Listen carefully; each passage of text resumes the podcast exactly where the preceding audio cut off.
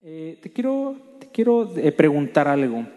¿Alguna vez has escuchado alguna de estas frases o a lo mejor hasta la has dicho?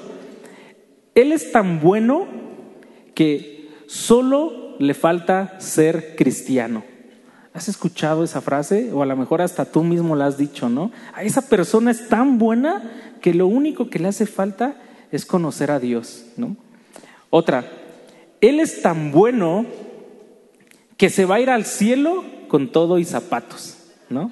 Como si los zapatos se pudieran ir al cielo, ¿no? O sea, Él es tan bueno que se va a ir al cielo con todo y zapatos, o a lo mejor hasta te lo han dicho, ¿no? En tu trabajo, en, eh, ahí en donde tú vives, en la calle o tu familia. Otra de las frases, Él es tan bueno que cuando ora, a Él Dios sí lo escucha, ¿no? No sé si te ha pasado que hasta luego estás en algún lugar y te dice, no, tú ora porque a ti Dios sí te escucha, tú estás más cerca de Dios, ¿no? O sea, como si todo dependiera de, de eso, ¿no?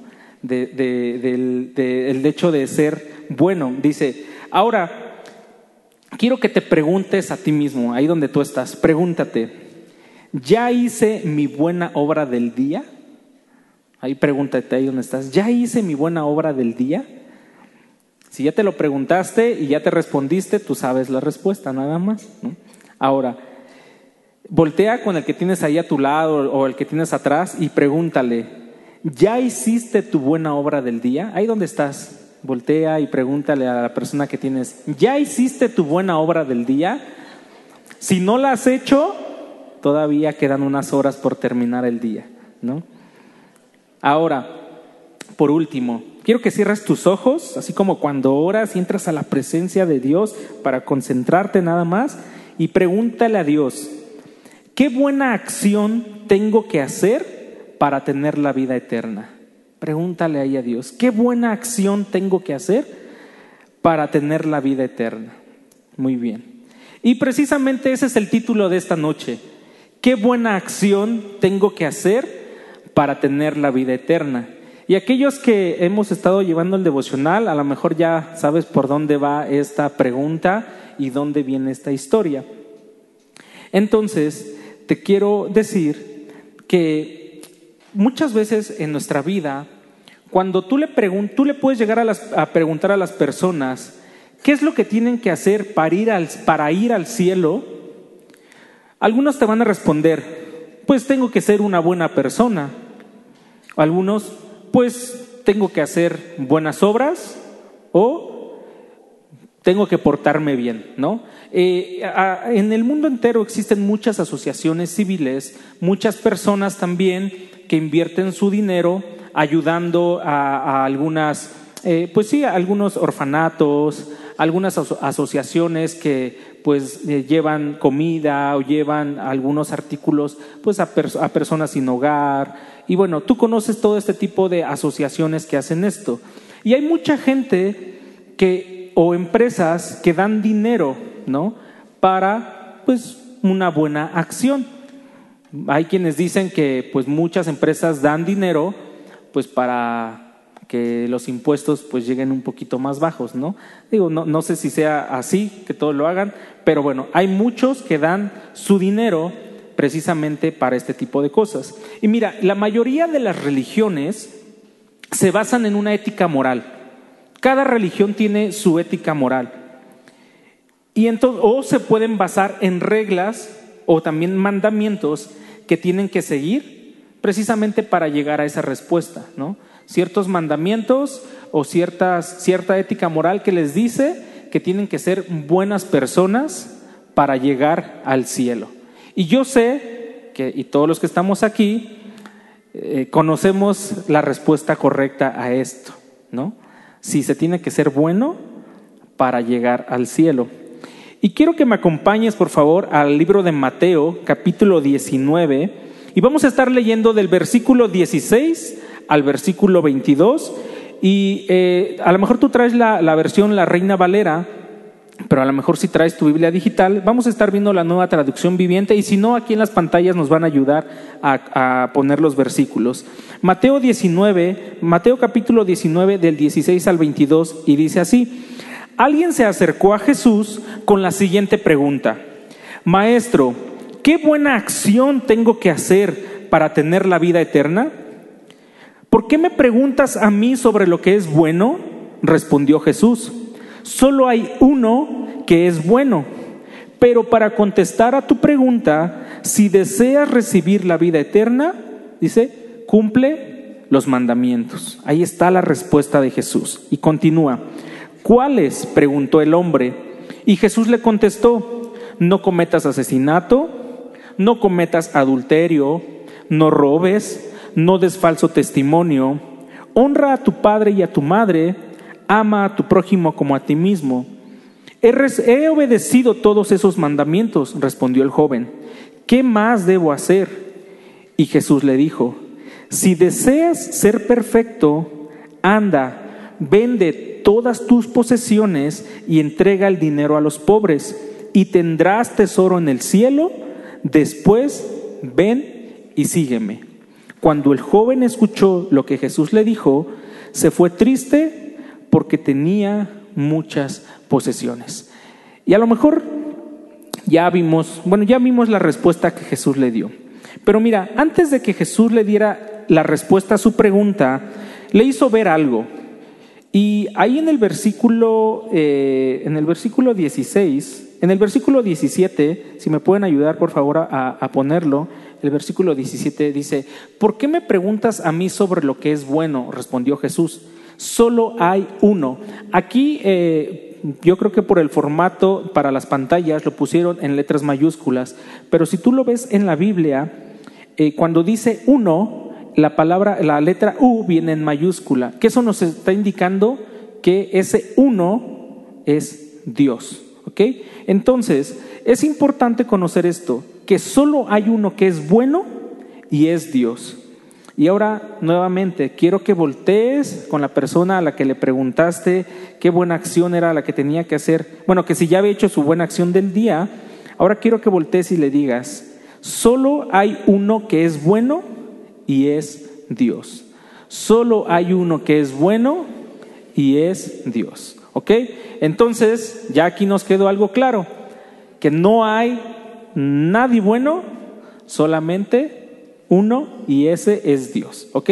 Ahora, la respuesta que Jesús le da a este joven, Jesús se basó en lo que la religión del judaísmo manda, y bueno, en ese tiempo también, que era guardar la ley. ¿No? Eso es lo que hacían todos los fariseos. Dice que ellos conocían la ley, sabían lo que la ley de Dios decía, y entonces los fariseos y, maestros de la ley y la gente buscaba caminar en orden de estos mandamientos. Y entonces, cuando Jesús le, da, le, está diciendo eso, no le está diciendo precisamente o no le está predicando acerca de una salvación por obras. No le está diciendo que la, que la justicia es a través de obras, sino que le está diciendo al joven que en su corazón hay una falsa idea, una idea tan superficial acerca de la ley. Le está diciendo, no estás entendiendo realmente lo que la ley o el significado de la ley ¿no? O sea, Jesús le está diciendo, no lo estás entendiendo, creo que tu corazón está por otro lado. Pero, pero Jesús continúa. Y entonces Jesús se da cuenta que este joven está basando su salvación a través de sus buenas acciones. Eso es lo que Jesús está viendo. Recuerda que la palabra de Dios nos dice que Dios conoce nuestro corazón y Él también sabe nuestros pensamientos. Y entonces eso es lo que Jesús está viendo acerca del joven. Entonces, entonces cuando Jesús le responde eso, el joven le dice, ¿cuáles son los mandamientos que tengo que obedecer? ¿No? ¿Por qué? Porque realmente si podemos ver todos los mandamientos que hay en el Antiguo Testamento, son muchísimos había muchas reglas, muchos mandamientos que habían que obedecer, que si para una fiesta, que si para un sacrificio, que si esto, que si el otro. Por eso es que el joven le dice a Jesús, pero dime cuáles son los mandamientos que tú me estás diciendo que tengo que obedecer. Entonces Jesús le da una serie, una lista de mandamientos que precisamente vienen en la ley, la ley que mandó Moisés para que se la dieran al pueblo. Y cuando Jesús le dice esto al joven, el joven le dice, pues yo he obedecido todos los mandamientos. O sea, el joven tan seguro en su respuesta, o sea, a mí me sorprende ver a, un hombre que diga, pues yo he guardado todos esos mandamientos. Entonces yo veo a este joven y digo, wow, ¿has visto a una persona así de segura cuando le preguntas algo y dice, pues yo sí lo puedo hacer? Personas que tienen un ego personas que son seguras de, su, de, ellos mismos, diciendo, yo he obedecido todos esos mandamientos. Y mira, la verdad es que yo veo en este joven una respuesta primeramente tan, tan, tan valiente y la segunda a la vez mentirosa. ¿Por qué? Porque quien en su humanidad podría cumplir la ley al pie de la letra. Si tú conoces los mandamientos que vienen en la ley, y vamos a, leer un poquito eh, de los versículos pasados, cuando Jesús le dijo, eh, no, no cometas asesinato, ¿no? Pero pues él decía, bueno, el asesinato, pues yo no he matado a nadie, ¿no? Pero recuerda que Jesús no se queda ahí, siempre Jesús dice que muchas veces con nuestras palabras hemos matado también a las personas. Porque muchas veces con nuestras, nuestras, personas matamos las ilusiones de los demás, matamos los sueños de nuestra esposa, matamos los sueños de nuestros hijos. Y con esas palabras, por eso Jesús dice, no cometas asesinato, no cometas adulterio. A lo mejor el joven dijo, pues a lo mejor ni casado soy, ¿no? Bueno, pero Jesús dice, con que voltees a ver a una mujer y desearla en tu corazón, con eso ya cometiste adulterio. Dice, no robes pues siendo un joven, un hombre rico, pues, ¿qué podría robar? ¿No? Lo tiene todo, a lo mejor no necesita estar robando. Dice, no des falso testimonio, honra a tu padre y a tu madre, ama a tu prójimo como a ti mismo. Y si yo te preguntara, ¿tú crees que sería fácil cumplir la ley al pie de la letra? Realmente no es fácil. O sea, el poder decir, he obedecido todos los mandamientos, yo creo que eso, y luego, o sea, a Jesús decirle esto, no es algo como que, yo creo que nuestra conciencia nos acusaría antes de decírselo. Antes de llegar con Jesús y decirle, yo estoy obedeciendo todos los mandamientos, híjole, a mí, a lo personal, diría, no podría decirle eso a Jesús. Mi conciencia me, me acusaría.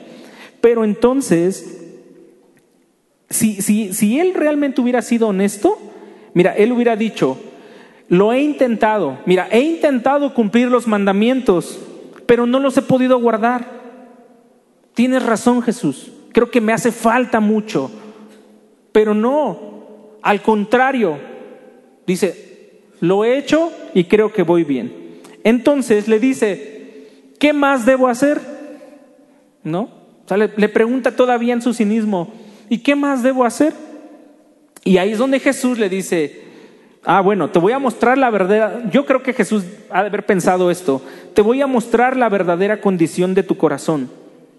Si deseas ser perfecto, le dice en el versículo 21, vende todas tus posesiones y entrega el dinero a los pobres y tendrás tesoro en el, en el cielo, después ven y sígueme.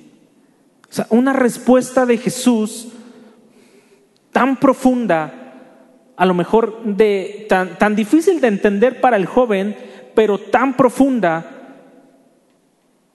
porque le está hablando a lo que había en el trono de su corazón, aquello que estaba poniendo por delante el joven antes de todo lo demás. Y entonces cuando le dice esto, Jesús le está diciendo, tengo una última cosa, una última buena acción que quiero que hagas. ¿Por qué era una buena acción?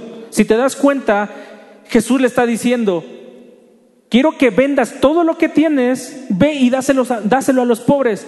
¿Cuántas personas no hacen eso? ¿Cuántas personas no se quitan un poco de lo que tienen, van y lo entregan a los pobres? Es una buena acción. Y las buenas acciones, claro, que siempre pues pueden traer una bendición, pueden abrirte puertas, puedes ser una persona reconocida ante los medios, ante las personas. ¿Por qué? Porque eso es lo que en ocasiones como personas buscamos, el reconocimiento, que los demás nos vean como esa persona buena, esa persona agradable. No sé si has visto tú a, esos, a esas personas que son amigos de todos, que llegan a un lugar y, wow, y se vuelven amigos de todos, ¿no? Y tú llegas y quieres hacer lo mismo y nadie te habla, ¿no?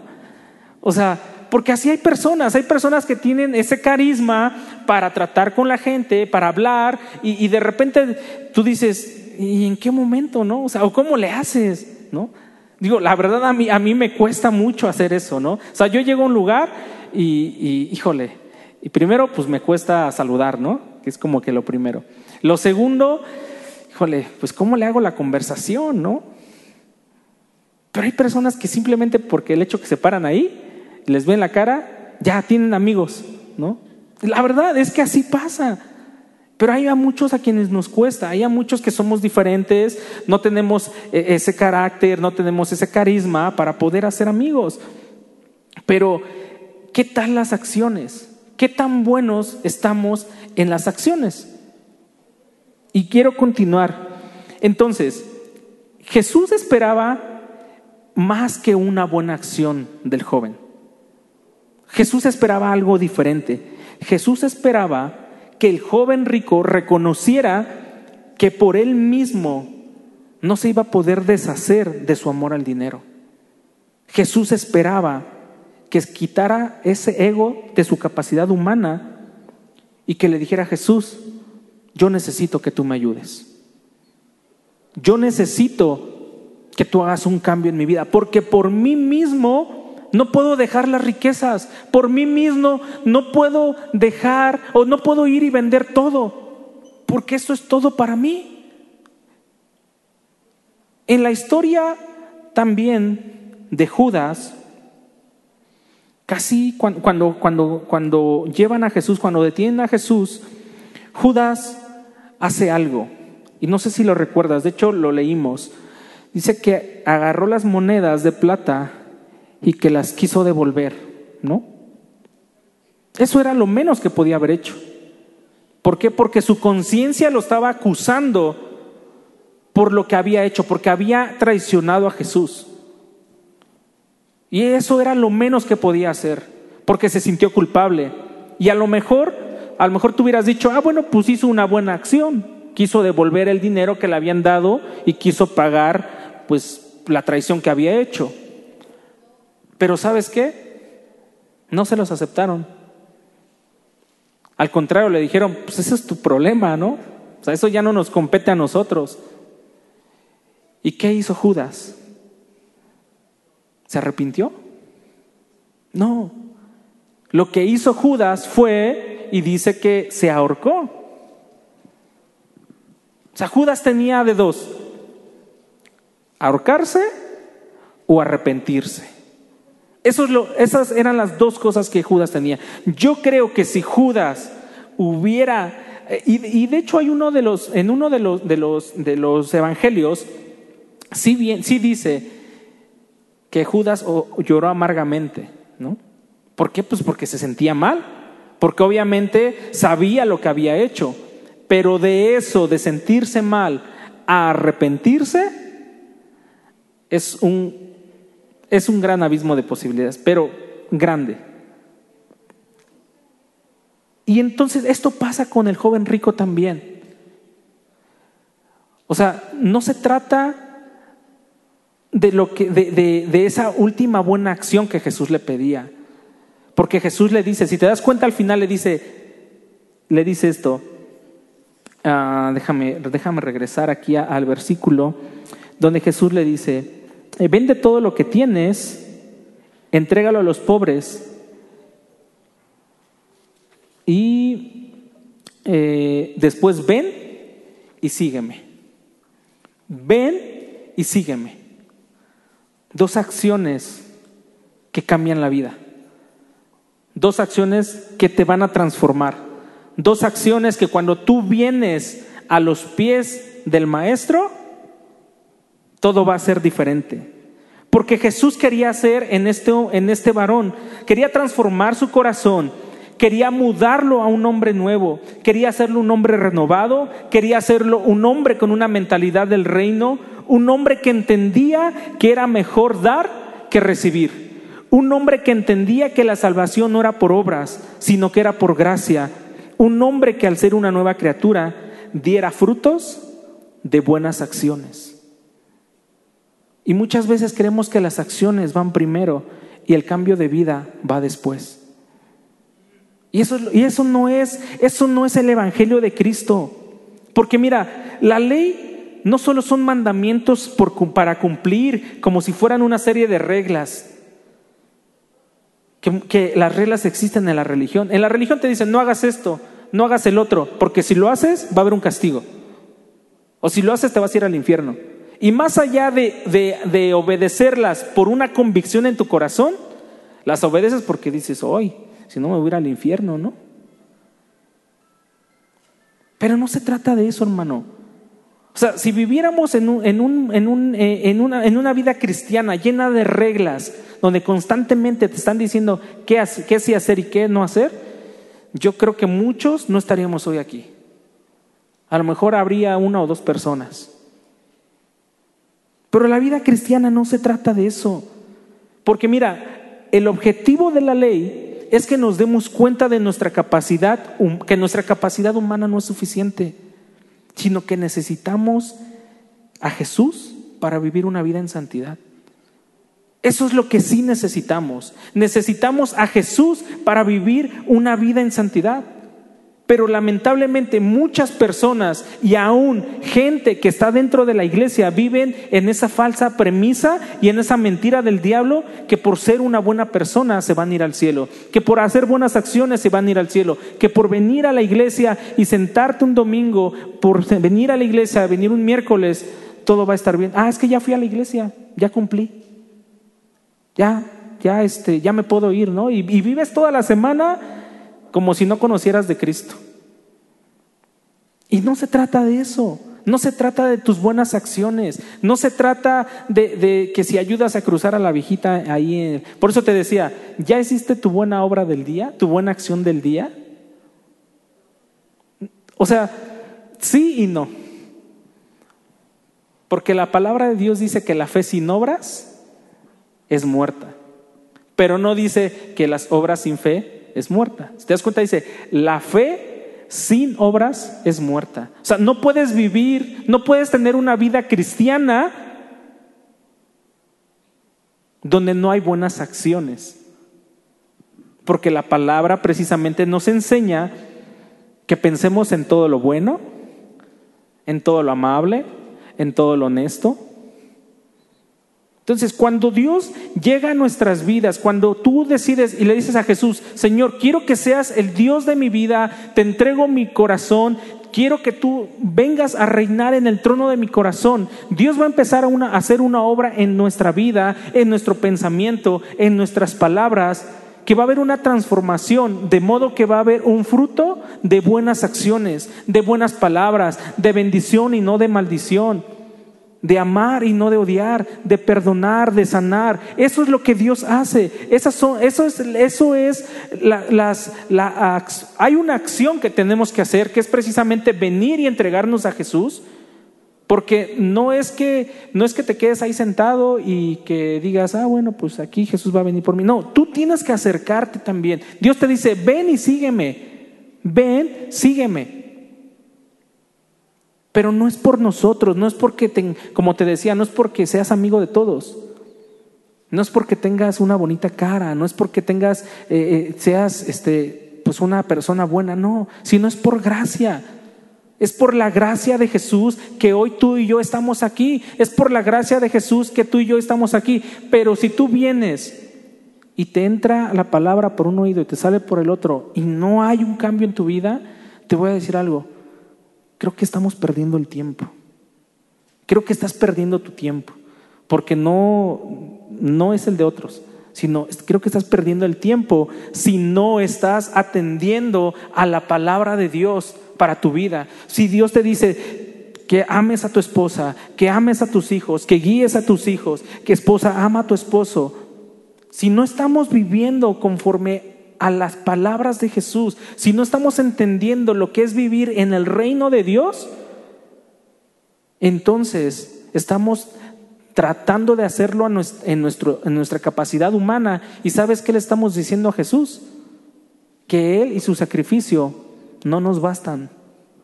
Pero cuando tú entiendes que Jesús y su sacrificio te bastan, te entregas a Jesús, hay un cambio en nuestra vida y va a haber una transformación. Y tus acciones son la forma de predicar a Cristo. ¿Te acuerdas cuál es nuestra visión de este año? Nuestra visión de este año es querigma, proclamando el Evangelio. Y muchas veces decimos, es que no sé predicar, es que, es que me dan nervios, es que no, no, ¿cómo va a parar yo allá enfrente a decirle a las personas que Cristo los ama? Van a decir que estoy loco. ¿Cómo le voy a decir a mis compañeros que tanto tiempo me han visto decir groserías, que me voy con ellos de parranda, que, que les digo, que los albureo, que les digo tantas cosas, que Cristo los ama? Hermano, para que ellos puedan realmente creer en Jesús, se inicia desde nosotros. Se inicia desde que tú dices, ¿sabes qué? Jesús está transformando mi corazón y cuando Jesús transforma tu corazón, tus palabras van a ser diferentes. Es que hermano, ya llevo aquí 15 años y sigo diciendo groserías. Pues esa es una decisión tuya. O sea, eso no es culpa de nadie, eso es, tu decisión porque tú no has querido dejarlo. Es que sigo fumando, es que se me antoja, hermano. Es que en verdad no sabes cuánto se me antoja después de la comida. Hermano, esa es una decisión tuya. No te estoy diciendo que sea fácil, porque hay, hay personas que les ha costado mucho dejar un vicio. Pero te quiero decir algo, sí se puede. Sí se puede cuando tienes la disposición en tu corazón de decir, Señor, quiero que transformes mi corazón. Porque si no estás como el joven, ay, bueno, Señor, todo lo demás lo he hecho, pero esto no te lo quiero entregar, ¿no? Y te das la vuelta y te vas bien triste porque pues, no puedes cambiar. Y a lo mejor este es un ejemplo de muchas cosas que Dios nos está pidiendo que dejemos. Esta es una de las muchas, esto es un ejemplo de las muchas cosas que a lo mejor tenemos que cambiar en nuestro corazón. Pero yo creo que es tiempo de poder decir, Señor, yo quiero ser esa luz en medio de las tinieblas. Señor, yo sí quiero ser esa sal. Yo quiero que la gente se dé cuenta que tú eres real, porque nosotros somos cartas abiertas delante de las personas para que ellos conozcan de Cristo. Pero si a lo mejor no hay nada escrito ahí en tu corazón, ellos no van a poder leer nada. Ellos no van a poder ver nada. ¿Estás haciendo tu devocional? Y no es como un requisito. Digo, el pastor dice que para nosotros como servidores es parte de un requisito para poder servir. Pero más allá del requisito, ¿realmente disfrutas leer la palabra de Dios? A lo mejor dices, no hermano, la verdad es que a mí me cuesta. Sí, a todos nos cuesta. En ocasiones a todos nos cuesta. Porque todos trabajamos, llegamos cansados, y, o a lo mejor despertarte muy temprano, híjole, pues no es tan fácil. ¿no? Ya voy a levantar a las 5 de la mañana a hacer mi devocional, son las 7 y ya me desperté y ya se me hizo tarde para el trabajo y córrele y en la noche ya llegué, ya estoy cansado, me duermo ya no hice mi devocional. Pero es una decisión. Cuando realmente quieres que Dios haga algo en tu vida, tú vas a dar el primer paso. No esperes a que alguien más lo haga por ti. Si tú quieres que Dios haga un cambio en tu corazón, tú da el primer paso. Tú sé el primero en decirle, Señor, no puedo, por mí mismo no puedo, Dios. Te necesito, necesito de tu gracia, necesito de tu amor. Porque Dios en su poder sobrenatural sí lo puede hacer. Porque Dios puede hacer, dice la palabra, que aún puede levantar hijos de las piedras. Y entonces si Jesús puede hacer eso, Jesús puede hacer algo en nuestras vidas. Jesús puede hacer algo en tu familia, Jesús puede hacer algo en tu negocio, Jesús puede hacer algo con la enfermedad que tienes, Jesús puede hacer con esos pensamientos con los que batallas, Jesús puede quitar la ansiedad, puede quitar el miedo, pero la decisión es nuestra. La decisión es nuestra que nos levantemos. La decisión es nuestra que diga, ¿sabes qué? Hijo, voy a orar por ti. Estás enfermo, pero yo tengo la fe de que Dios, que Jesús puede hacer algo. Es que hermano, yo no tengo el don de sanidad. Hermano, si tú le crees a Jesús, Jesús lo puede hacer. Si tú crees que Jesús te ha hecho su hijo, tú lo puedes hacer. No esperes a que, ay, es que lo voy a esperar a que el pastor venga, ¿no? Pero como el pastor está ocupado, no puede venir, ay, es que, este, pues, híjole, pues no, no lo puedo hacer. Hermano, tú tienes, Dios te ha dado la capacidad para poder hacer de acuerdo a su palabra. Jesús te ha dado la capacidad precisamente para que tú te levantes y puedas decir, Señor, yo creo en lo que tú puedes hacer. Yo creo que tú puedes cambiar mi condición. A lo mejor estás en la condición de este joven rico, que te está costando dejar algo. Estás en esa condición del joven rico que dice, Señor, amo tanto esto que no lo puedo dejar. Mira, conozco personas que, que me han dicho, es que yo me porto bien. Pues yo amo a mis papás, amo a mis hermanos, les doy dinero. Y digo, vamos a la iglesia. No, ¿qué crees? Es que los domingos juego fútbol. Bueno, este, los miércoles. No, es que ¿qué crees que trabajo? Bueno, te invito a un grupo de conexión. ¿Cuándo es los sábados? Ah, es que también juego fútbol ese día. ¿Y sabes qué? Están poniendo por delante eso. Y cuando tú y yo ponemos algo por delante, Jesús va a esperar a que lo dejes. Jesús te va a decir, entrégalo, entrégamelo. Jesús no te va a forzar, ¿eh? O sea, eso tenlo por seguro, Jesús no te va a forzar. Pero va, a haber momentos también en los que Jesús te va a llevar a un rincón, te va a tener ahí para que tú voltees a verlo. Porque Dios nos ama tanto que Él no esperó a que tú y yo fuéramos buenos. Dice su palabra que, en, que aun cuando nosotros éramos pecadores, Cristo murió por nosotros. Y ese es el amor de Jesús. Que no necesitamos ser perfectos. Porque Jesús le dijo al joven, ah, ¿quieres ser perfecto? Solo te falta hacer esto. Hermano, tú y yo no somos perfectos. Tú y yo nos equivocamos. Y nos vamos a seguir equivocando y vamos a seguir pecando lamentablemente. Pero la diferencia que tú y yo tenemos es que sabemos que si confesamos nuestros pecados, que si venimos delante de Dios y entregamos esas cargas, Jesús nos va a ayudar. Esa es la gran diferencia. Y en mi corazón y yo sé que en el corazón de muchos está el deseo de que seamos una iglesia diferente. Y no, no me refiero a una iglesia como congregación mundo de fe, sino a la iglesia, a la novia de Cristo. Que podamos ser diferentes, que en verdad podamos mostrar ese amor a las personas. Que puedas, que puedas voltear al, que, al ver al que está a tu lado y que puedas mostrarle tu amor. Porque esas son eso es el fruto de, pasar tiempo en intimidad con Cristo. Ese es el fruto de leer la palabra de Dios. Ese es el fruto de pasar tiempo con el Maestro. Que Dios cambia el corazón, que Dios renueva nuestra mente y que puedes voltear y amar al que tienes a tu lado. Puedes voltear y darle al que ves que tiene necesidad sin, que, sin esperar nada a cambio.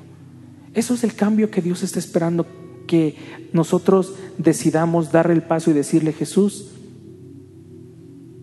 qué buena acción tengo que hacer en este día. No para, no para ganar la salvación, la salvación ya la tienes. Eso es por fe.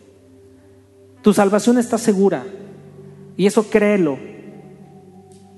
Que te equivocaste, que pecaste, hermano, arrepiéntete, pídele perdón a Dios. Tu salvación está segura en Cristo. Pero ahora que nuestros, nuestro fruto sean acciones, buenas acciones delante de los hombres, para que el Padre sea glorificado, para que Jesús sea glorificado. Y esa es la iglesia que Dios está buscando. ¿Recuerdas que cuando antes de que Jesús viniera, antes de que Jesús naciera en esta tierra, había un hombre que se llamaba Juan el Bautista. Y dice que estaba preparando el camino. Juan el Bautista era un hombre que estaba eh, preparando el camino para que el Mesías viniera. Hermanos, que podamos ser una generación de, de Juan el Bautista, que preparemos la venida del Señor, porque Cristo está por venir, Cristo está por regresar, y tú y yo tenemos que ser esos mensajeros, esos mensajeros que claman en el desierto y que están preparando el camino del Señor. Si tú quieres ser parte de esa generación de Juan el Bautista, y a lo mejor te está costando, y a lo mejor dices, esto yo lo tengo que dejar todavía, pero me está costando, hermano, ponte de pie. No lo hagas porque te lo estoy diciendo. O sea, si tú estás convencido de querer decir, Señor, yo quiero ser parte de, Juan de, de esa generación de Juan el Bautista, que se quiere levantar para preparar tu venida, levántate. A lo mejor tienes algo con lo que estás batallando, a lo mejor hay algo en tu corazón con lo que dices, todavía no logro entregártelo, Dios, pero estoy dispuesto a hacerlo. Quiero que te pongas de pie. Vamos a orar esta noche. Vamos a orar y decirle al Señor, Padre,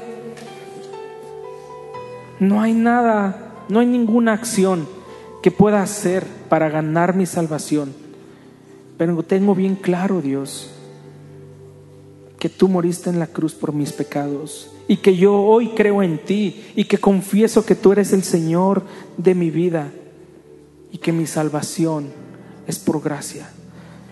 Señor, esta noche, Señor, queremos decirte, Padre, que tú conoces nuestro corazón, tú conoces nuestros pensamientos y sabes, Señor, qué es aquello que nos ha costado dejar, Dios. A lo mejor, Dios, son pensamientos incorrectos, a lo mejor estamos haciendo juicio de las personas, Dios.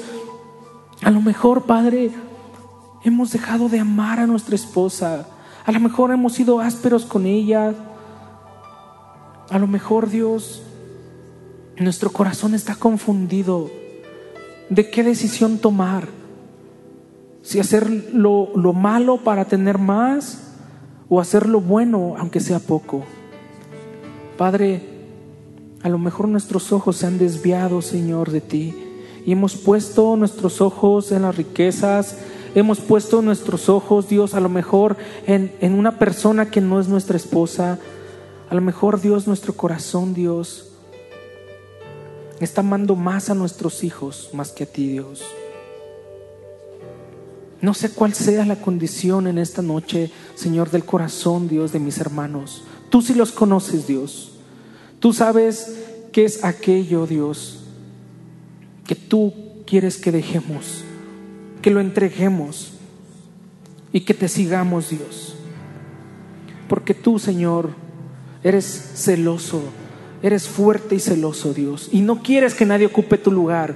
No quieres que nadie, Señor, ocupe el trono de nuestro corazón. Y quieres que volvamos a nuestro primer amor, Dios.